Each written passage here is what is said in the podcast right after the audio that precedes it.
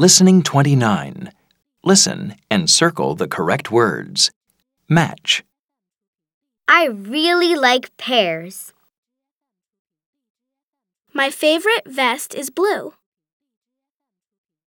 Let's follow this path. Oh no, my schoolwork is wet.